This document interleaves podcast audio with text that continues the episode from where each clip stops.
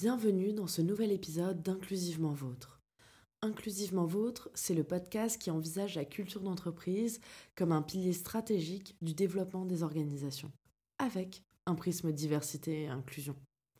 Je m'appelle Laura Driancourt et je suis l'hôte de ce podcast créé et produit par Projet Adelphité, l'agence de conseil et stratégie en diversité et inclusion qui propose une approche multidimensionnelle pour mettre ce sujet au cœur de la performance des organisations.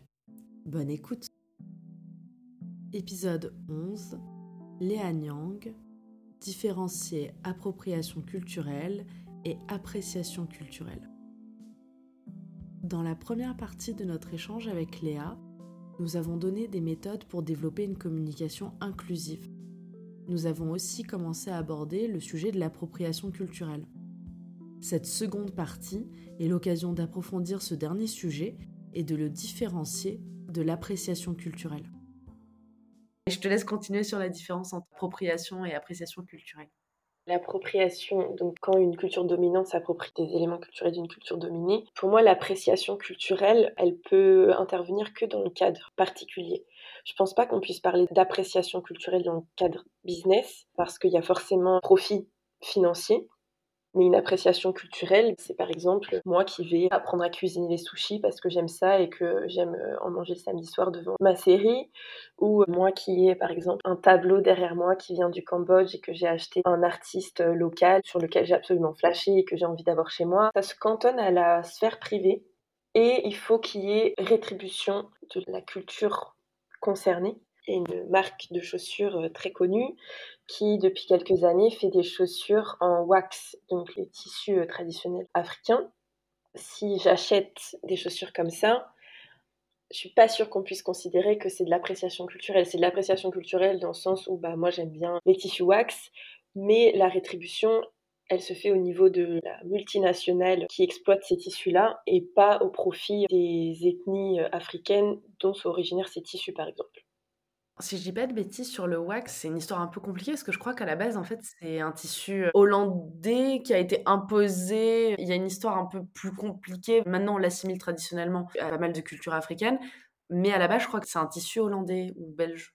J'ai un peu simplifié. Oui, oui, oui, c'est un tissu qui vient de la colonisation, qui vient des Hollandais à la base, mais qui, aujourd'hui, ce que nous on appelle wax, mais euh, les tissus à motifs, dans les ethnies africaines ont un symbolisme fort et chaque ethnie a plus ou moins euh, ses tissus traditionnels, etc. Enfin, c'est quand même quelque chose qui aujourd'hui est quand même très ancré dans euh, la culture noire. Super clair. J'espère. en tout cas, si je dis des bêtises, euh, que les personnes qui m'écoutent n'hésitent pas à me corriger en m'envoyant un message. Oui, ou en commentaire, et nous, on ajustera dans le descriptif de l'épisode et on précisera les ajustements. C'est une démarche permanente de s'améliorer, donc il y a des subtilités qui évoluent régulièrement, les choses s'affinent aussi au fur et à mesure qu'on les étudie, c'est normal et c'est une bonne chose. Ça veut dire qu'en tant qu'espèce humaine, on a encore beaucoup de choses à apprendre et à faire progresser. Bon, ça serait bien que sur certains sujets, ça aille plus vite quand même, on va pas se mentir. Mais voilà, on est toujours dans une démarche d'amélioration. Donc n'hésitez pas s'il y a besoin de préciser des éléments, on rajoutera dans la description les éléments en question. Tu disais que pour toi, il pouvait pas y avoir d'appréciation culturelle en termes de business, mais si, je vais reprendre l'exemple des marques de luxe qui se sont appropriées le travail, les créations de créatrices racisées. Si typiquement ils collaboraient, qu'ils les mettaient en avant, qu'ils les rémunéraient à leur juste valeur, est-ce que pour toi, on arrive à re-rentrer dans l'appréciation culturelle ou plutôt de ne pas rentrer dans de l'appropriation culturelle? On sort du coup de l'appropriation culturelle parce que bah oui c'est un travail qui est mené conjointement c'est des cultures qui sont rétribuées qui sont valorisées etc pour autant, vraiment, ça me dérange de parler d'appréciation culturelle. Il y a toujours ce truc qui me dérange un peu de la part des entreprises occidentales quand elles disent qu'elles veulent mettre à l'honneur certaines cultures, etc. Ça fait un peu white savior pour moi. Je suis pas sûre que ces cultures-là, elles aient besoin qu'une entreprise occidentale vienne leur donner la visibilité, etc. Enfin, s'il y avait une demande de la part de ces cultures de, euh, voilà, on a envie de s'exporter, on a besoin de l'aide de grandes entreprises françaises ou européennes, etc. Peut-être, mais je doute vraiment que la demande se fasse souvent dans ce sens-là, en fait. L'exemple que je donnais, c'était vraiment au niveau individuel de créatrice, pas au niveau de culture. De ce que je comprends de l'ensemble, c'est vrai qu'on peut pas parler d'appréciation culturelle de ce que tu dis et de ce que je comprends. L'appréciation culturelle, c'est vraiment un niveau individuel. L'enjeu pour les marques, c'est de ne pas rentrer dans de l'appropriation culturelle. En fait, que l'idée d'appropriation culturelle ne peut pas s'appliquer pour les marques, pour les entreprises, parce que ça se fait qu'au niveau individuel. Il y a de l'enjeu de business, en fait, parce que ça leur apporte du profit. Donc on ne peut pas rentrer dans de l'appréciation culturelle qui est moins dans une démarche lucrative, en fait, tout simplement, qui n'est pas dans une démarche lucrative, c'est vraiment pour du personnel. Alors que les grandes entreprises, bah là, l'enjeu, ça va être de ne pas rentrer dans l'appropriation culturelle parce que bah, y a du lucratif et donc de rémunérer à leur juste valeur les créateurs et les créatrices avec qui les entreprises s'associent et de ne pas voler leur travail. Typiquement, euh, Kim Kardashian ne pourra jamais faire d'appréciation culturelle à partir du moment où elle en fait un business. Je voulais juste préciser, quand on parle de profit, même si on a l'impression qu'une entreprise ne fait pas de profit financier sur des éléments culturels, on parle de profit au sens large. Ça peut être aussi du profit euh, au niveau de sa réputation, par exemple, au niveau de son image. C'est pas forcément du profit en cash, mais à partir du moment où une entreprise bénéficie des éléments culturels d'une autre culture, euh, on peut parler de profit. Oui, bien sûr, tu fais bien de préciser. Et d'ailleurs, même au niveau individuel, ça peut être le cas aussi. Hein. Le profit peut être euh, parce que ça nous fait bien voir. Et encore une fois, ça dépend. C'est très, très contextuel parce qu'il y a des contextes où, en fait, euh, aborder certaines coiffures, ça ne va pas être en votre faveur, mais dans d'autres contextes, ça sera bien, ça sera vu comme quelque chose de euh, transgressif. Est-ce que vraiment arborer la culture de quelqu'un d'autre, ça devrait être vu comme quelque chose de transgressif? Je ne crois pas. c'est un rejet d'une culture blanche, d'une culture occidentale. Non, on n'utilise pas la culture des autres pour être transgressif. Il y a plein de façons de l'être sans utiliser la culture d'autres personnes. C'est complètement raciste de considérer que euh, la culture d'autrui peut être transgressive. Enfin, c'est comme euh, l'exotisme parler d'exotisme pour parler de culture. J'ai l'impression qu'on l'utilise de moins en moins ce terme, mais bon, ça vient quand même de temps en temps. Je suis outrée d'entendre ça. Non, mais effectivement, il y a plein de termes comme ça, comme exotisme, orientalisme, saveur d'Orient. Qu'est-ce que ça veut dire?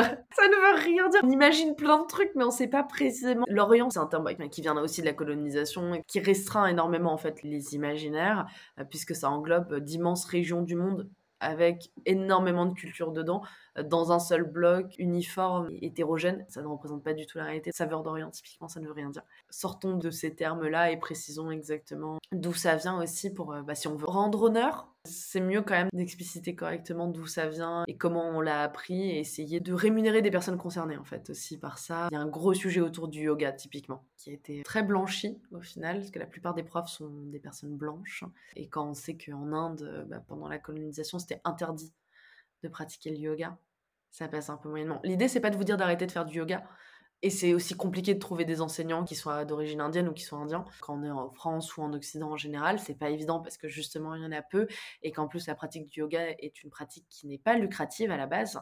On n'est pas censé faire payer, vraiment une démarche d'accessibilité. Donc effectivement, c'est difficile de trouver des enseignants d'origine indienne ou indien, quitte à ne pas en trouver, trouver des enseignants qui respectent, des profs qui respectent vraiment euh, la culture d'origine et qui ne se moquent pas en fait, parce que j'ai vu pas mal d'exemples de profs de yoga qui disent ah non mais avec moi on parle pas de chakra, on parle pas de toutes ces bêtises là, bah en fait c'est enlever un énorme pan de la culture et c'est même méprisant en fait, ça traduit une certaine ignorance de l'histoire du yoga.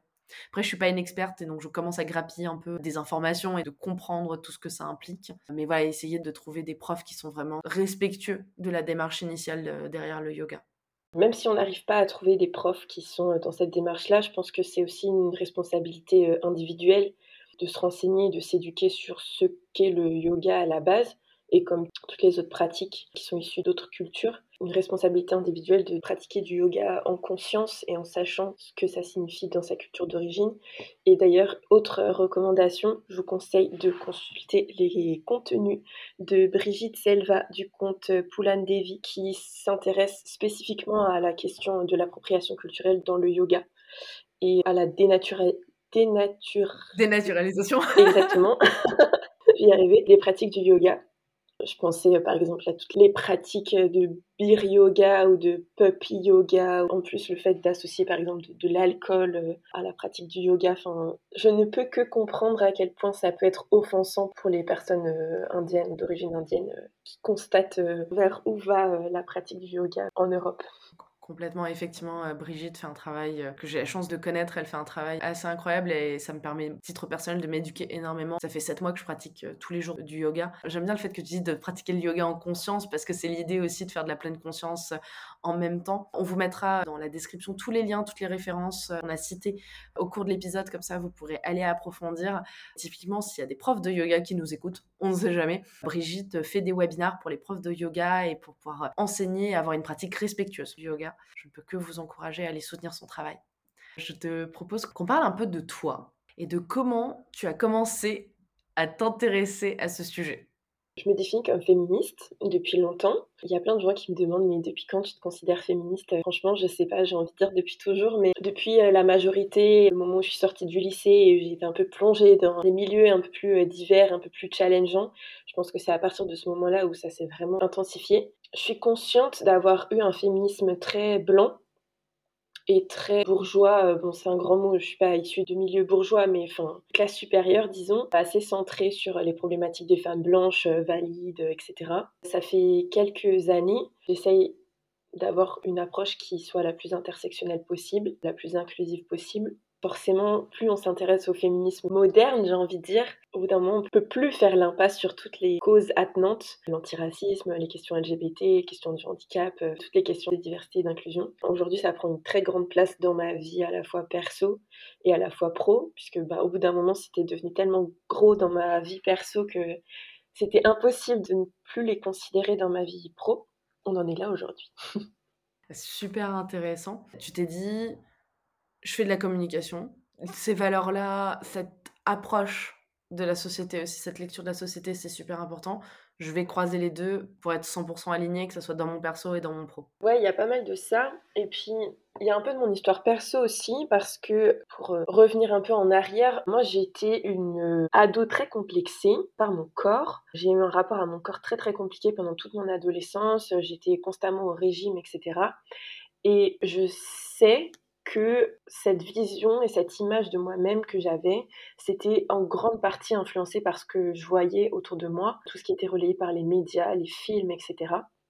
En arrivant dans le milieu du marketing et de la com, la question de la représentation, elle s'est imposée assez rapidement en fait. Ça me semble pas éthique de continuer à valoriser les mêmes profils, les mêmes types de corps, les mêmes conceptions de la réussite, du bonheur, etc parce que, bah, tout simplement, j'aurais aimé qu'il euh, y a 15 ans, les représentations, elles soient plus variées et que moi, je puisse me retrouver et m'identifier dans des pubs, dans des films. J'ai aucune envie qu'aujourd'hui, en 2022, il y ait... Euh, des ados de 14 ou 15 ans qui se disent mais en fait ça c'est pas moi et ça sera jamais moi. Et si je ressens pas à ça euh, je serai jamais digne de réussite d'amour. C'est un truc assez profond j'ai envie que les ados et les jeunes ils grandissent dans une société qui leur renvoie le message que tels qu'ils sont ou elles sont ils sont dignes d'amour et de respect en fait. Et la com est effectivement un moyen très puissant de faire ça et ça me fait un peu penser à la chanson de Lady Gaga, euh, Born This Way. Je crois qu'on est beaucoup à être porté par ce genre de valeurs dans le milieu de la diversité et de l'inclusion. En tout cas, je l'espère, parce que si on fait ça pour d'autres raisons, il y a quand même un peu un décalage. Je serais curieuse de savoir comment tu as construit ton approche. En lisant et en consommant du contenu de personnes concernées. Les ressources spécifiques à la communication inclusive, elles sont très pauvres en France. Comme je disais au début de l'épisode, on est pas mal en retard par rapport euh, aux États-Unis, au Canada, euh, même à l'Angleterre sur ces questions-là, parce que c'est pas dans notre culture nationale de parler de ces sujets-là. Un des grands avantages des réseaux sociaux, c'est qu'il euh, y a de la place pour tout le monde et il y a de la place notamment pour euh, bah, toutes les personnes minorisées, de se faire entendre, de faire valoir leur point de vue. En toute euh, transparence, j'ai tout appris des personnes militantes et des personnes concernées qui s'expriment sur ces sujets-là, parce que je le rappelle, moi je suis concernée et donc pertinente que sur les sujets qui me concernent, à savoir le fait que je suis une femme métisse mais euh, d'apparence blanche. Super intéressant et je crois qu'on est beaucoup à avoir appris sur les réseaux qui ont été un puissant catalyseur dans cette approche et euh, qui a relancé le mouvement euh, féministe puisqu'on a eu quand même un gros essoufflement euh, après la période de l'obtention de nouveaux droits, le droit de vote, le droit à l'avortement, etc. Même s'il est remis en question, il est challengé dans beaucoup d'endroits du monde, mais il y a eu un essoufflement parce qu'on avait en tout cas une égalité de droits qui été mise en place. Il y a eu un essoufflement en disant c'est bon, le chemin est loin d'être fini et les réseaux sociaux ont permis de vraiment relancer ça. On va en parler de communication. J'aimerais bien savoir, pour toi, quelles sont les pratiques des entreprises que tu aimerais voir disparaître Dans la communication, encore une fois, le fait de valoriser la diversité juste pour cocher des cases. Ça s'appelle le tokenisme. C'est le fait de remplir les quotas, en gros, pour pouvoir se protéger des accusations de discrimination, de racisme, ou de sexisme, etc. Typiquement, si on dit euh, je suis pas raciste, j'ai un ami noir, c'est du tokenisme. Si on dit notre entreprise n'est pas raciste, euh, on a mis euh, une personne noire dans notre pub, c'est du tokenisme. Il y a ce manque de profondeur, en fait, dans la valorisation de la diversité dans la com. J'aimerais que les entreprises soient plus nombreuses à essayer de faire mieux plutôt qu'à faire plus. S'éduquer aux questions d'inclusion n'a jamais été aussi facile que depuis l'avènement des réseaux sociaux. Ceux-ci ont permis une démocratisation et un partage des connaissances inaccessibles auparavant. Toutefois, les réseaux et la publicité en général ont un impact très fort sur notre image personnelle et peuvent avoir des répercussions graves sur l'estime des adolescentes et des adolescents. C'est donc essentiel d'éviter la tokenisation et de construire avec les personnes concernées les stratégies de diversité et d'inclusion. C'est l'objet de la troisième partie de notre échange avec Léa qui sort la semaine prochaine. Nous espérons que cet épisode vous a plu. Vous pouvez nous retrouver sur toutes les plateformes d'écoute, mais aussi sur le site www.projet-du-milieu ainsi que sur la page LinkedIn et Instagram de Projet Adelphité tous vos likes, partages, commentaires sur toutes les plateformes d'écoute, ainsi que vos 5 étoiles sur Apple Podcast soutiennent notre travail. À très bientôt pour un nouvel épisode d'Inclusivement Vôtre.